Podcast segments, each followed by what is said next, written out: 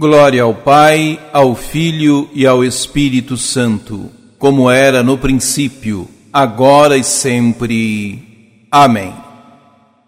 Os pregadores do Evangelho não são chefes de partidos, mas colaboradores de Deus, cuja missão é criar fraternidade. O Senhor nos convida a nos pormos a seu serviço eliminando de nossas comunidades toda discórdia. Proclamação do Evangelho de Jesus Cristo, segundo Lucas. Naquele tempo, Jesus saiu da sinagoga e entrou na casa de Simão.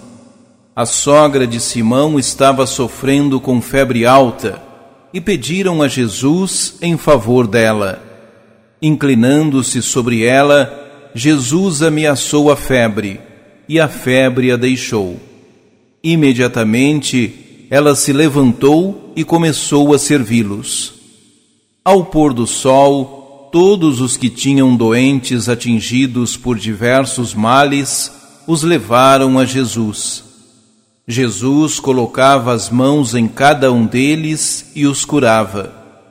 De muitas pessoas também saíam demônios, gritando: Tu és o Filho de Deus.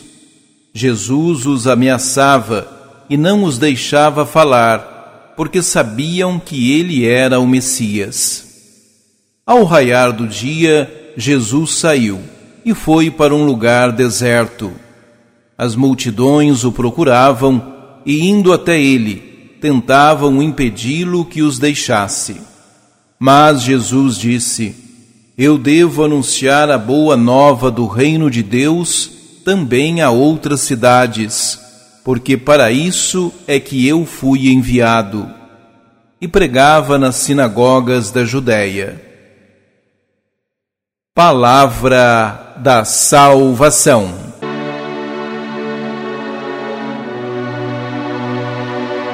Embora já tivesse idade bem avançada, a sogra de Pedro foi curada da sua enfermidade e, na mesma hora, se pôs à disposição para servir a Jesus e aos seus discípulos.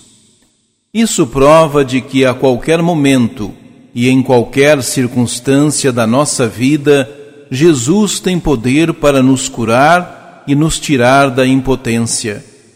A cura que Jesus quer fazer em nós nos desinstala e nos tira da acomodação. Se tivéssemos consciência de que Ele é o enviado do Pai para nos dar vida plena, nunca duvidaríamos da Sua capacidade para nos tirar das diversas situações que nos paralisam, mesmo que estejamos à beira da morte. As doenças e os males que nos atingem, na maioria das vezes, provêm da nossa alma necessitada do toque de Jesus, da ação e orientação da Sua palavra. Por isso, as multidões o procuravam e não queriam largá-lo. Jesus se enchia de compaixão por aquele povo necessitado. No entanto, ele não parava no mesmo lugar, pois sabia que a cada passo encontraria alguém necessitado de cura e salvação. Hoje também, Jesus continua nos curando e nos libertando, mas deseja que tenhamos atitudes de pessoas livres, que não ambicionem possuir tudo para si, mas se proponham a ajudar seus irmãos e irmãs a viverem a vida nova em Cristo.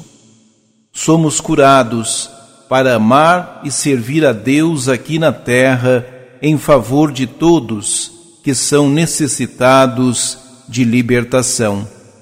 A boa nova do reino que Jesus anunciou aqui na terra é a boa notícia que nós devemos transmitir a todos.